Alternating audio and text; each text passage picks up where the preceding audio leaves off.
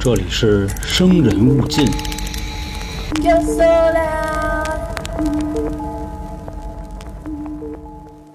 啊，欢迎收听由春点为您带来的《生人勿近》，我是黄黄，我是老杭，灵异二十三啊。呃，今天开头呢，先说一下废弃的稿子。呃，第一个呢是三个逗号，就是逗号逗号逗号。他的故事呢也是丢魂儿跟鬼压床的事儿。是那个胖胖吗？哦，好像不是，因为嗯叫这名儿人太多了，咱群里基本每个群都有，是吧？嗯空格、点儿、什么句号这那，就这些人可能是就没有什么展示的欲望，可能是，可能是你知道吧？啊，他这个故事可能来晚了。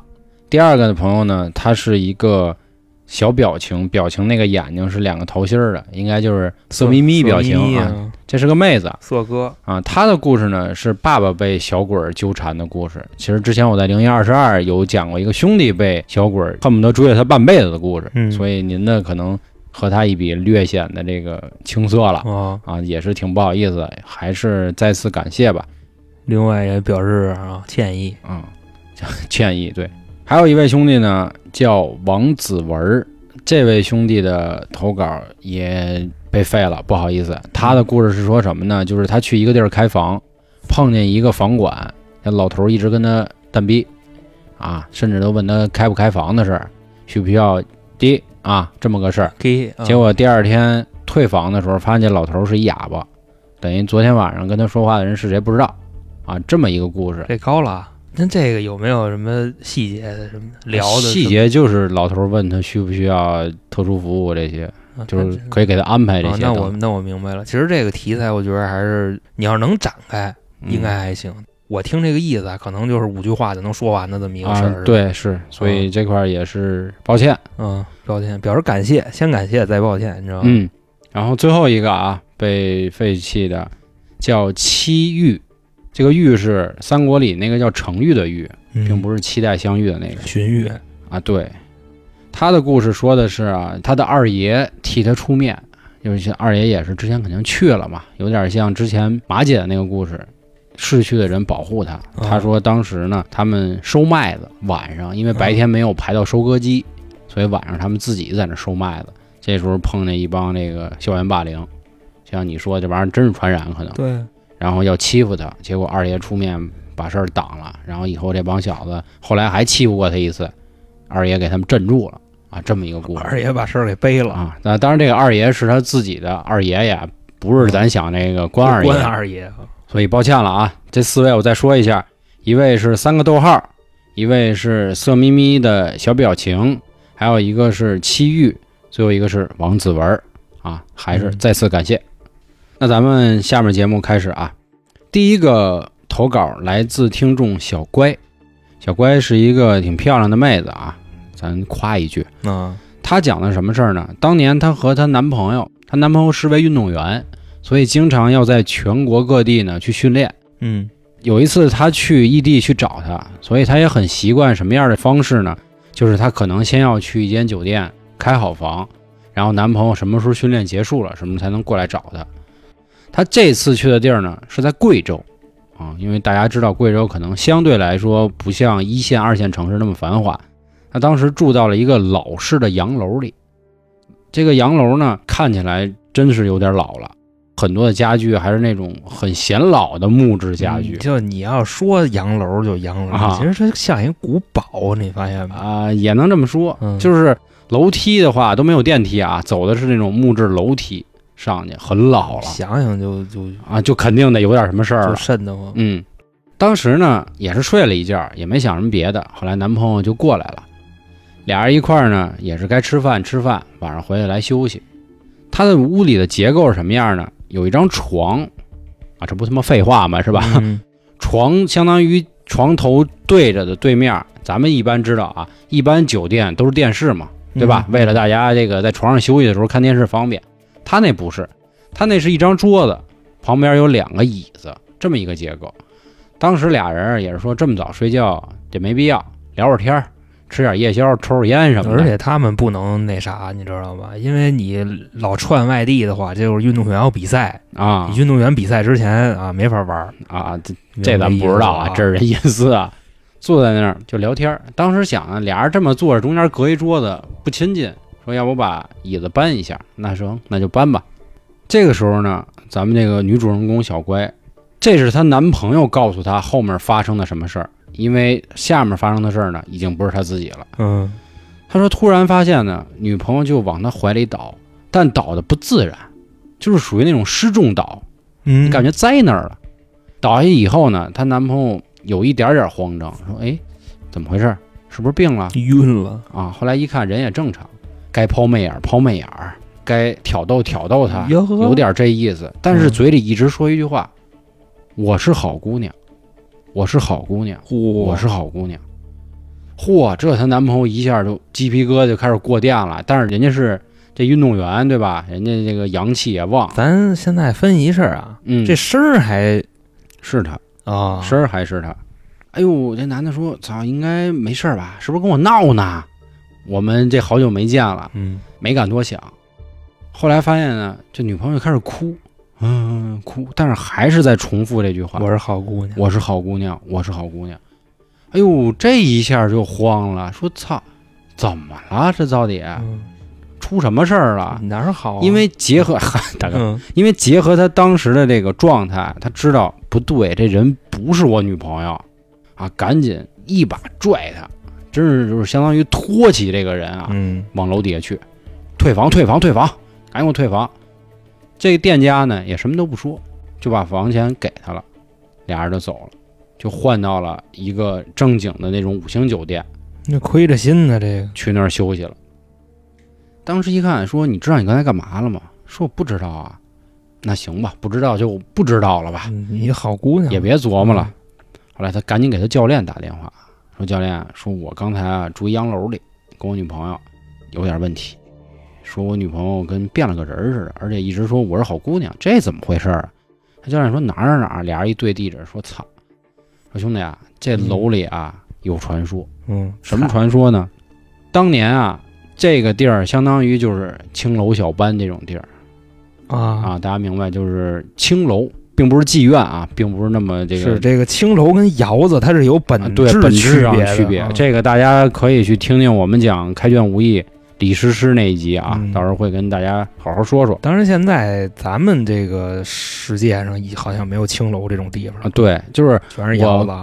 对，或者 就是这真的是多介绍一句，就是青楼要比现在甚至这个外围都不算，其实外围就是他妈窑子，对吧？那青楼那个完全那级别不一样的，青楼是你一男的，你进去以后，你得先跟人搞对象，你知道吧？对对搞差不多了嗯才能那啥。不是说你有多少钱你就能推我，跟着不是哎远了啊。咱咱说说当年呢，这个女孩呢，就是青楼的这女孩看上了一个人，但是这孙子呢，丫其实有家，负心汉，说白了。嗯没告诉他，结果正房就来了，当着这男的的面儿，活活在青楼里这地儿给这女的打死了，然后满嘴的就骂这女的啊，你这个小婊砸嗯等等的一一切。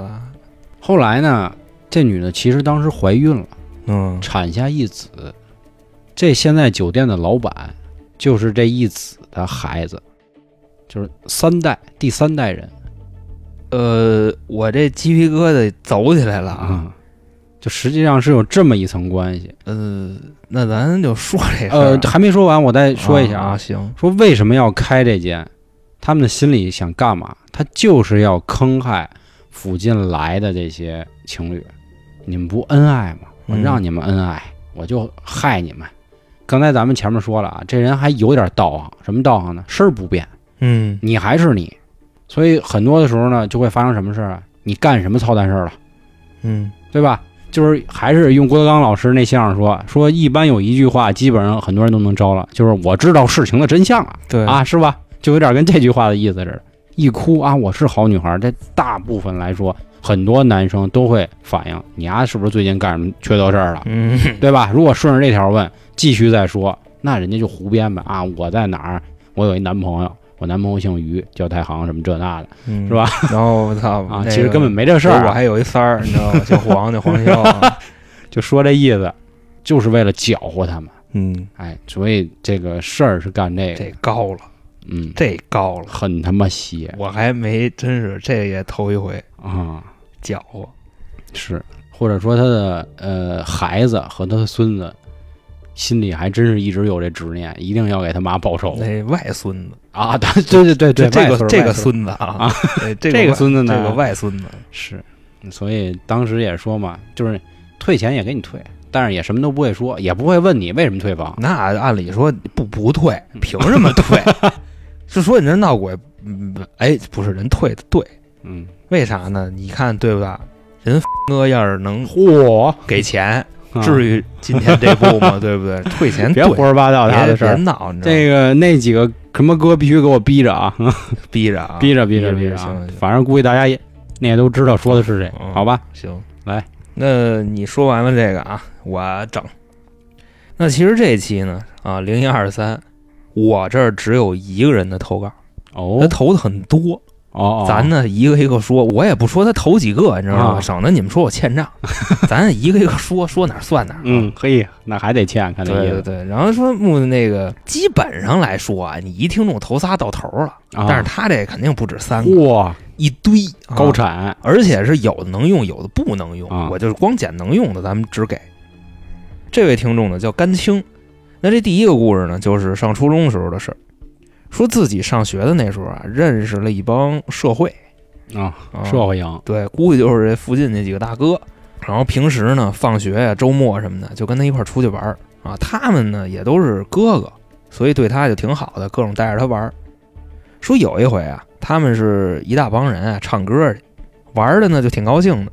除了他呀，基本都喝多了，因为他可能是岁数小吧，这嗯哥哥们也都没怎么敬他，我觉得。好，嗯，当时完事儿的时候啊，差不多是夜里头的十一点半，心说啊，今天就别回家了，说这么晚回家呀，还得挨骂，因为初中生嘛，是吧？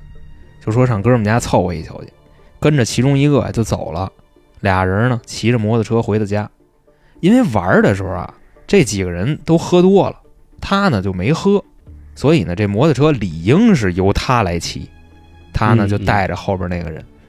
本身啊，开始骑的时候挺顺的，然后就在半道的时候啊，他后边带着那个人就不老实了，哦，就哼哼姐，嚯，就就那样这怎么叫哼姐嘛？啊，就 就那样。然后说可能是以为要吐呢，赶紧的就把车停下了，然后把这个人啊给扶下来，就让他吐。结果这人啊一下车没吐，是怎么着呢？坐地上啊开始抽，就抽风，你见过吗？就那样，就那样。这时候呢，他干嘛呀？就翻他的兜儿找手机，说呢就打幺二零啊。这人估计再抽一会儿他没命了，但是翻了半天也没找着。地上这人呢就一直哆嗦，然后这哥们儿就跟那喊说：“哥哥，醒醒，醒醒，醒醒，嗯，手机呢？啊，我帮你打幺二零，你手机放哪儿了？”一边啊就扇他小嘴巴，然后一边晃悠他，就拍他脸。结果啊，这时候这地上抽着那位啊，举着自个儿一条胳膊说话了，但是啊，说话就跟让人掐着脖子似的，一个字儿一个字儿往外蹦。那他说的是什么呀？就非常艰难的说，就是这个手手嗯无无名名指嗯，说的这个。当时啊，这哥们儿就傻了，说这什么意思呀？好像是啊，听着什么咬无名指，然后啊就自己把手掏出来了，放自己嘴里，就问呢，说这对吗？地上躺着那个就摇头，哇摇头，那意思不对。然后啊，躺地上这人就把手抬起来了，往他脸这凑，啊，这回这哥们儿就明白什么意思了。地上那大哥啊，那意思让我咬他，因为现在如果我不救他，那我也没别的辙，那我就咬吧。咔一口，给他手咬破了。就看地上这个啊，抽的比刚才更厉害了，哦，但是啊，也就多抽了这么几秒钟就好了，不抽了。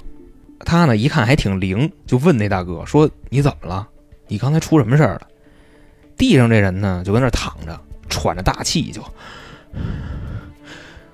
那意思就刚才受着什么惊吓了，得缓缓。后来啊，缓的差不多了，就跟他说：“说你刚才啊，你可把我害惨了。”咱这听众啊一听就急了，啊，觉着是我刚才我救的你，是吧？我折腾了半天，你说我把你给害了，那你什么意思呀？这人啊就跟他说说兄弟，你听我说，这么回事儿说我呀有阴阳眼，嗯我能看见你看不见的东西，就说白了就是我能看见嗯鬼，你知道吧？就我能看见脏东西，嗯嗯而且呢，我看见什么了，我也不觉得新鲜。基本上啊，我不会跟他们有什么交流。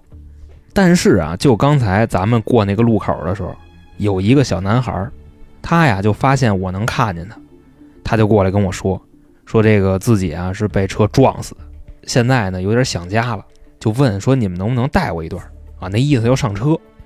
我呢就没搭理他，结果啊，就是你给油的时候，你那车从他身上过去了，这孩子呀，本身就是让车撞死的，一看你撞他，他急了，要上你身儿。但是目前就咱俩喝的这个状态啊，我喝了，你没喝，我比你虚，嗯所以这孩子窜我身上来了。那意思啊，就是大哥把事儿给背了。嗯这么说的。他后来跟我说呀，就其实实话实说，他开始对这事儿压根儿就不信，嗯说这人就是胡逼扯淡的。但是后来啊，发生了好多别的事儿，就让他不得不信了。这个就是他分享的第一个故事好，我给你拦住。啊，干嘛呀？既然你存货多嘛，嗯是吧？那我穿插着说吧，穿插对我穿着来，行让他们也摸不清到底有几个，行，好吧？因为刚才其实老航那故事已经说的差不多了啊，我觉得也没必要分析了，嗯好吧？咱们直接进入下一个吧。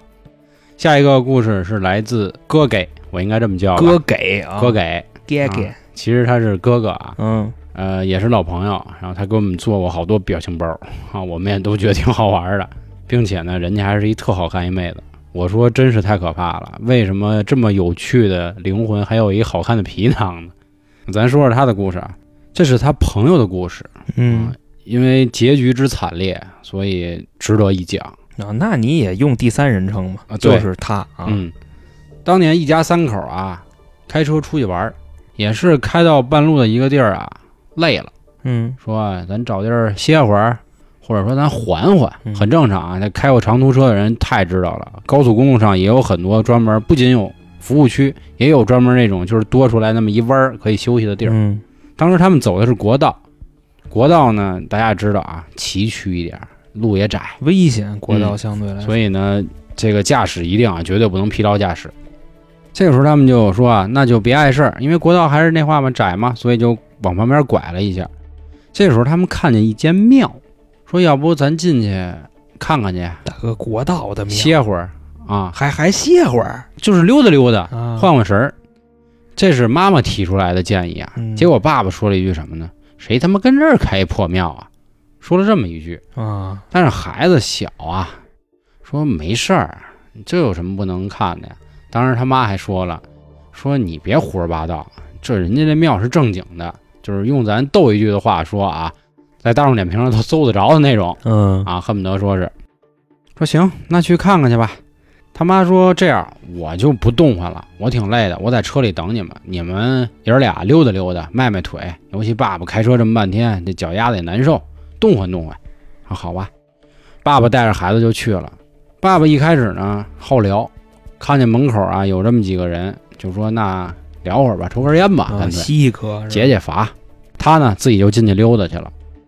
他发现这个庙啊摆的很多的这个神像啊有点别扭，不是那四大天王，也不是那观音啊、如来啊，不是。他说他不认识。是不是西藏那边儿还是有可能，因为这件事儿并没有出现具体的地址，不清楚。说就看看，往庙里走呢，看见有一小供桌，供桌上啊，看见一个特别精致的香炉，嗯但是觉得这炉子有点别扭，说不出来哪儿别扭，他就特别想去看一看。结果这个时候呢，突然从香炉里掉下来一张黄纸，啊，他就捡起来了，上面有字儿，但是不认识。说从香炉里掉的，这张黄纸只有一半儿。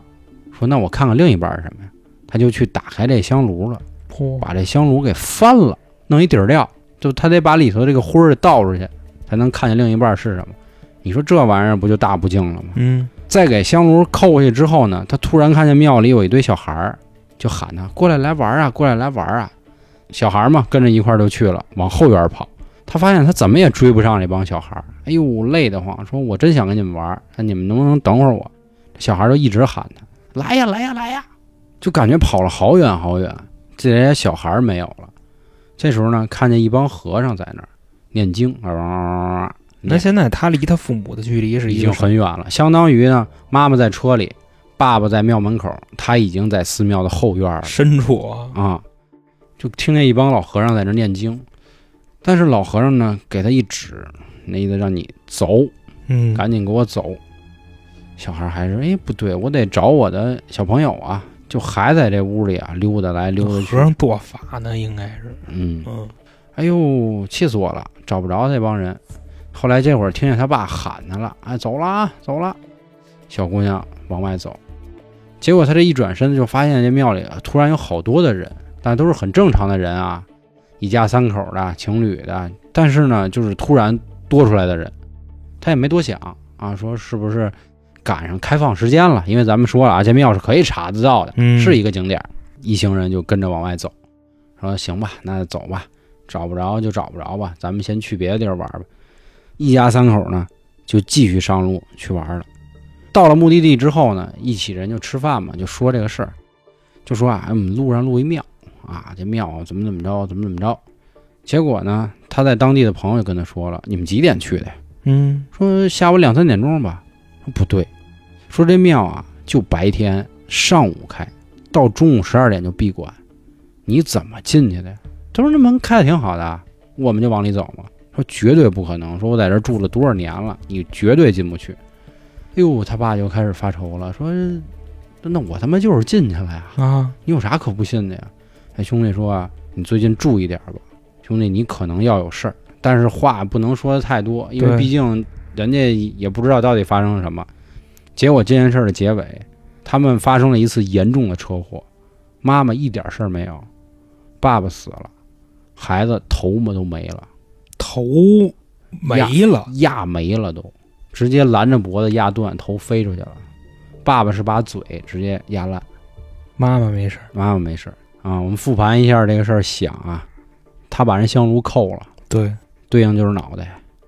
他爸在去庙之前说啥了？谁他妈在这儿开啊？大不敬了，嗯，所以嘴没了。这就是他的故事。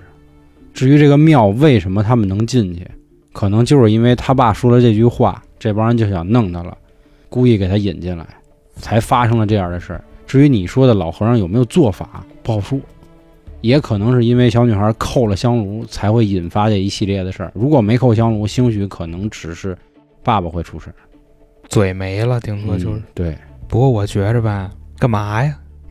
是吧？嗯，你不觉着这个有点残忍吗？狠是吧？咱实话实说，嗯就说是朋友啊，咱不是一党，别坐一船，啊，是不是？对对，这干嘛就非得就逼着人家啊，不许胡说八道呢？是是是不是？但是没办法，嗯他们那边就是厉害，是吧？嗯反正我不胡说啊，你知道吗？嗯，我就是就说这事儿，你嗯嘴没了，脑袋飞了。嗯，我说呀，这不是哥哥自己的事儿，我知道，哥哥现在活的挺好，啊，对对对，人家还是挺好的孩子啊。哥哥脑袋也没嗯。那行啊，说完我接走了啊。嗯还是啊，就是那位听众，我再跟大家说一下啊，叫甘青。呃，咱直接说他第二个故事啊。他呢，就是在刚才那集里边，咱们说到了他有一个阴阳眼朋友。嗯，这个朋友呢，叫什么呢？这朋友叫秋子。啊就因为刚才我老说就躺地下那个躺地下那个啊，就，不太好，所以呢，咱们就管他叫秋子。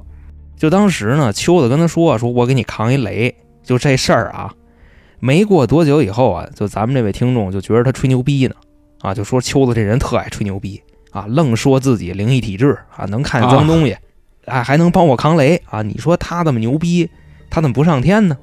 嗯后来是什么呢？就是这话呀，也传到秋子耳朵里了，但是呢，他不在乎，也什么都不说。啊，所以由此就看出来这个人不简单，对吧？你想，都是那么大点儿孩子，才上初中，他那么点儿他都不跟你计较。然后过了一阵子啊，有那么一回，他有一朋友啊过生日，他们也是啊吃喝玩儿。当天晚上呢，时间已经就特别晚了，他们呢有一个人就扛不住了，说明天呀得上班，自己先回家了。随着有人开始走啊，那按理说这个气氛他是不是也就啊淡了，对吧？嗯说要不呢，咱们也就这么着就得了，咱睡觉去吧。现在呢，他们家就只有三个人了，就谁呀、过生日那个，咱们就管这人叫寿星。嗯然后呢，咱们这位听众呢就是他，然后通灵的那个就是秋子，就他们仨了。现在刚躺下的时候啊，这另外两个人就隐约的呀能听见秋子跟那说梦话，嘀嘀咕咕的，听不清楚他说什么的。另外这俩人啊就在旁边听，然后呢对了一下眼神儿，就秋子说的这个话啊，他们不是听不见，嗯，他们是听不懂，好像就是另一个国家的语言。又说胡话呢又呃，差不多啊、就是，但是他们也没往心里去，就接着就睡了。这一觉啊，直接睡到什么时候呢？睡到第二天中午就都起来了，说那咱弄点吃的吧。啊，这仨人一块儿吃饭，有这个新买的，也有昨天晚上剩的。嗯咱们这位听众呢，就看着秋子说：“哎，我想起来了啊，说昨儿晚上你说梦话来着，你知道吗？就说的可牛逼了，我们都听不懂啊。你到底你梦见什么了？跟我们说说呗。”这时候啊，你就看这秋子把这筷子就放下了，看着呀，昨天过生日那人，就那寿星，就跟他说：“我昨天呀，我梦见你哥了。”嗯这摄影就说：“我去你大爷！我哥你都没见过，你怎么梦见？嗯另外，你梦见的我哪哥呀？你说你说我堂哥、我表哥，还是他妈的江湖我的哥？啊就这话一说出来，秋子有点尴尬，说我梦见的是你哪哥？我梦见的是你亲哥。摄影说你丫扯淡，我就没有亲哥，我们家就我一个。这秋子啊，你知道跟他说啥吗？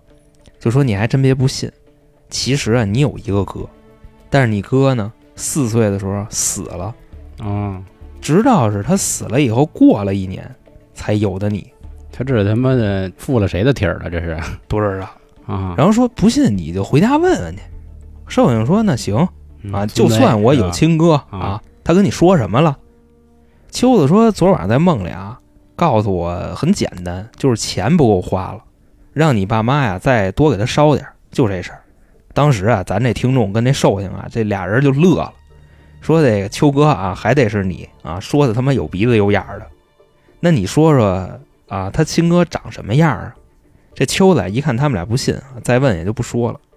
直到过了几天啊，这寿星来找咱们这听众，就跟他说什么呢？说你以后你别跟秋子玩了，说这小子太他妈邪性了。有点魔性是吧？对啊啊，他就问，说秋子怎么了？又干什么牛逼事儿了？这寿星就跟他说啊，说开始我也不信，后来啊，我回家跟我爸妈我确认这个事儿去了，谁知道一张嘴，我爸妈急了，问说你怎么知道的？然后呢，我就把秋子这事儿跟他们说了，我爸呢就出去买了好多纸钱儿，就都给烧了。这个就是他的第二个故事。不过目前到这儿为止啊，咱们这位听众甘青呢，还是觉着秋子吹牛逼呢，对，还是觉着他有吹牛逼的嫌疑，说应该是啊他在寿星家待着，发现了点什么，哦。胡逼说，后来就 说就说白了还是不信。哦，那至于他后来为什么对这件事儿深信不疑啊，嗯，那我先接一个，且听咱们啊隔一个故事，啊 你接走。我下面这两个故事啊，我觉得也是目前很威风的故事，新题材，来自听众张东响，两个故事嗯，类型一样，但是情节肯定是不一样啊。那这俩故事是你直接连着说，还是咱穿插？我连着说了吧，连着说啊。第一个故事呢是说有一天啊跑步，晨跑啊夜跑他都跑，反正喜欢跑步。这个习惯呢持续了很久，风雨无阻可以说是。嗯有一天啊下大雪他都跑，这雪白皑皑的是吧？反光嘛。有一天呢他发现一个比雪还白的嗯，白影子，站在不远处。刷白，当时犹豫了一下，说是不是谁什么白大褂谁上班啊？也没多想，说得了，这跑我的吧。后来呢，就去上课了。上课的时候呢，他就梦见这个白衣的人儿了，嗯，是个妹子。不上课梦见这个人，啊他还在上学啊。那是也不是什么好好学习，好学生上课做梦。嗯，他就梦见这个人啊，就跟他说说来吧，来找我吧。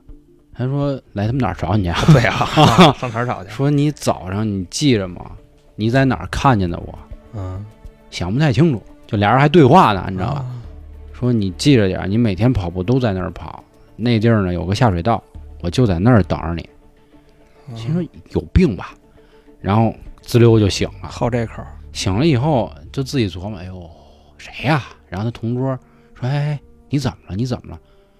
我睡会儿觉能怎么？不是不是，你后背，后背，你后背有一脚印子嗯啊！一看衣服后面有一个白色的脚印儿，大哥拘灵一下，他什么色儿衣服？校服能是什么色儿？要不蓝深的，要不红浅，黑，反正脚印儿是白的。说那我操，刚才那梦是真的？那我那关键刚才那梦里也没踢他呀。啊是，说那看看去吧。嗯，当时请假说老师我肚子疼，肚子疼肚子疼拉去啊，全天下都一个理由 是吗？是怎么？真不行了，啊，困不住了，必须回家休息。说那行吧，你既然这么执着，那你去吧。胃疼。赶紧就奔着那地儿去了。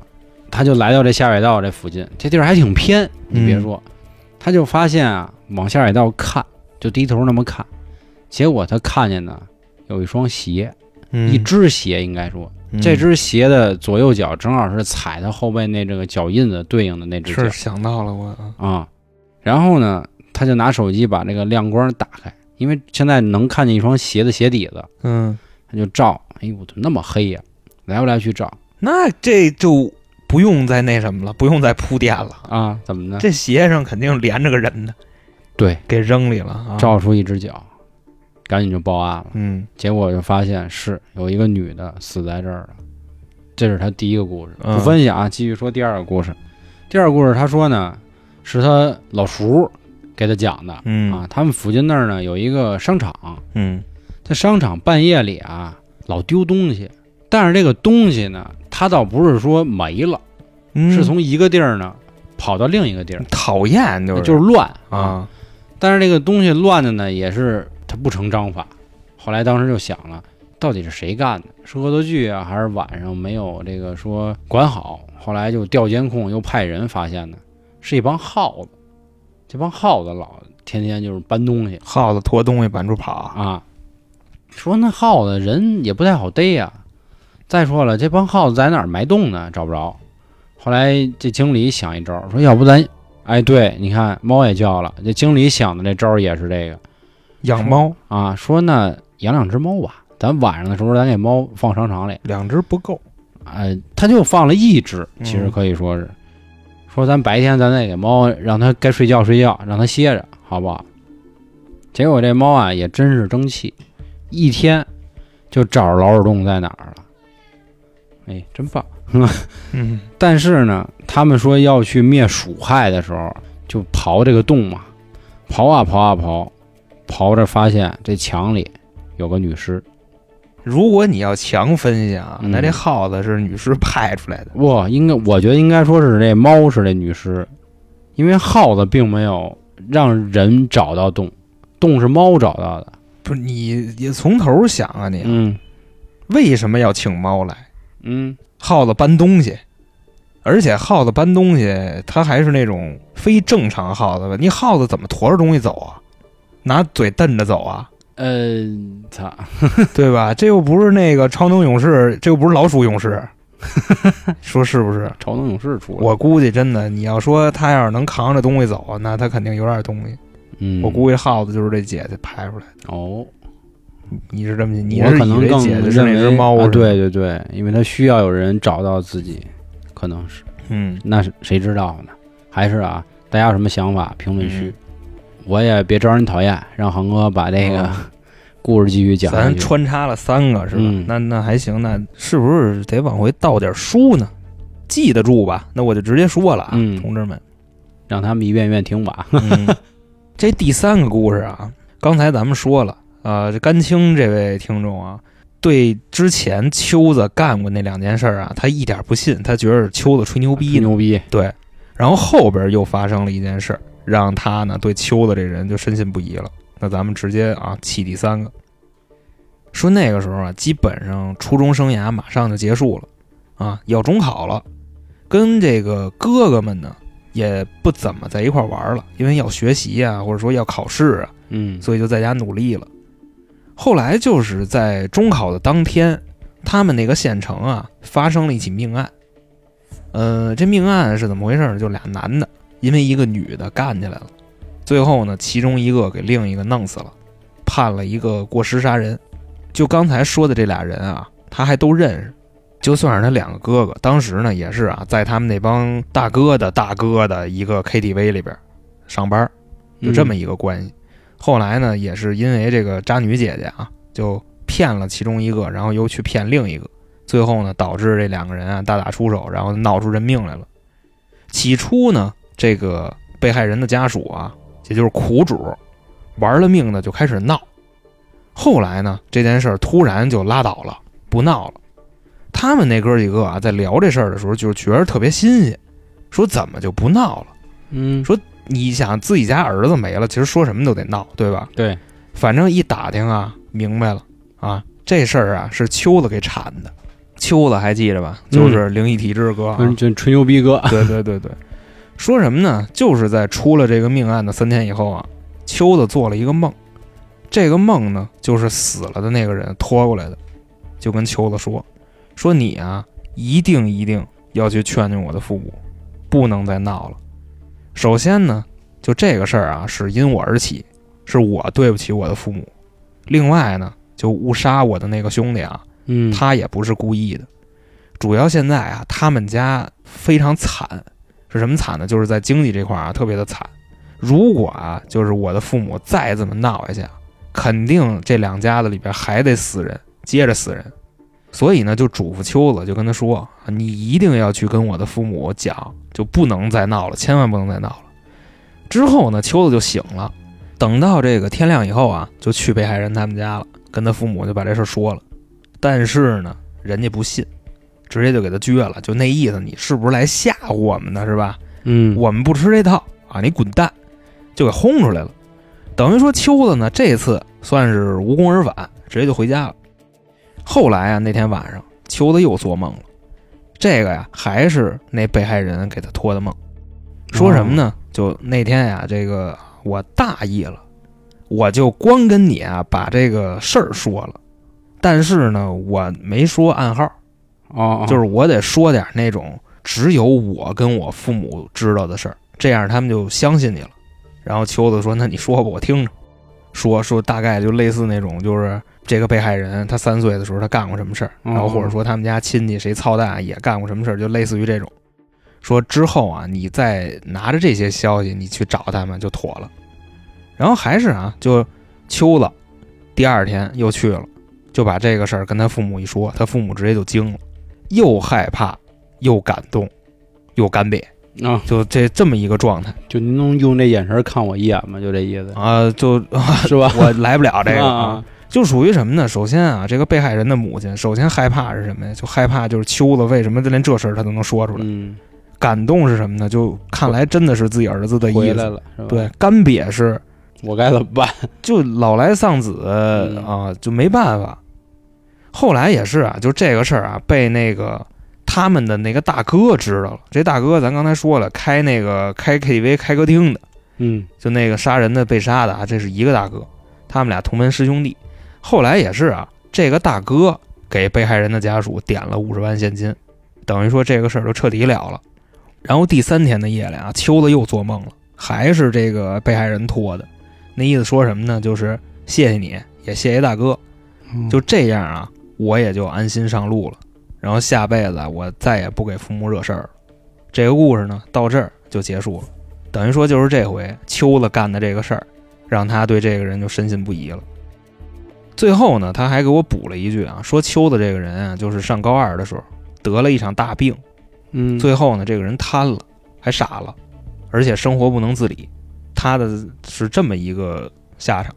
这个人，哦，我当时我的个人感觉是什么呢？就是这哥们儿可能是泄露天机泄露的有点我多。刚想说这个，嗯是是是，就跟咱以前小时候看那风云似的，说泥菩萨就是泄露天机太多，所以浑身起烂疮，需要火猴每天吸他大哥，才能舒服，就大概这意思。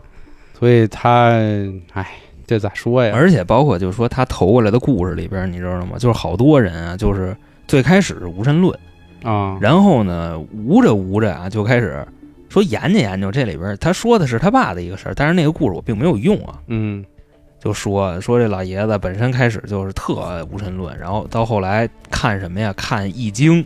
就看了易经以后啊，他爸就说，嗯其实就说泄露天机这事儿反噬还是挺严重就是拿命换的嘛，说白了。对对对，嗯说白了就是这样。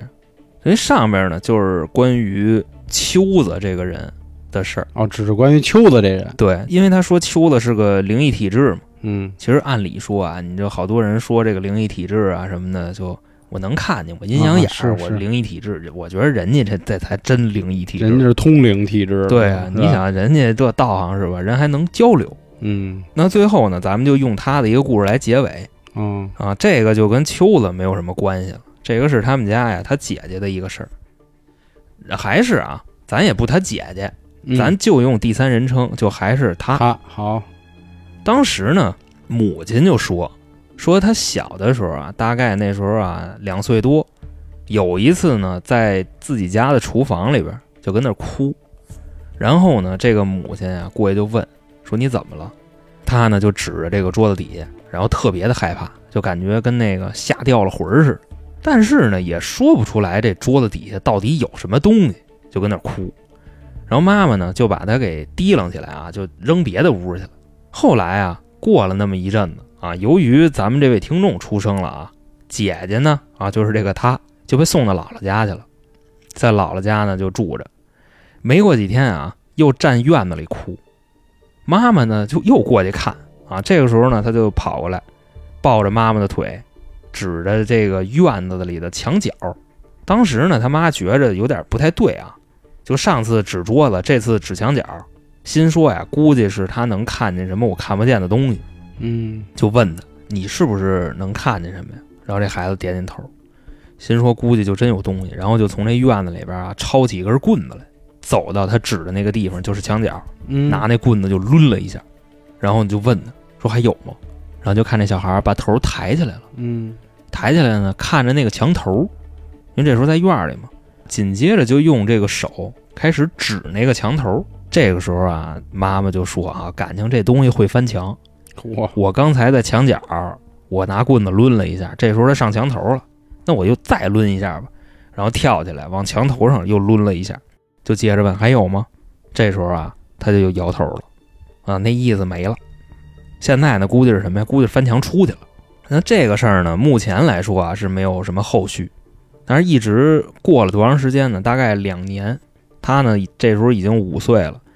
有一天晚上啊，自己出来上厕所，由于嫌自己家里那个就旱厕啊，就实在是太臭了，自己家里旱厕呀，这个农农村嘛，啊对吧？嗯院儿里嘛，这个旱厕，我跟你说，就就算你带坑有水，那也臭，你知道吧？而且嗯她还小女孩儿，所以说自己呢就在院儿里就解决就完了。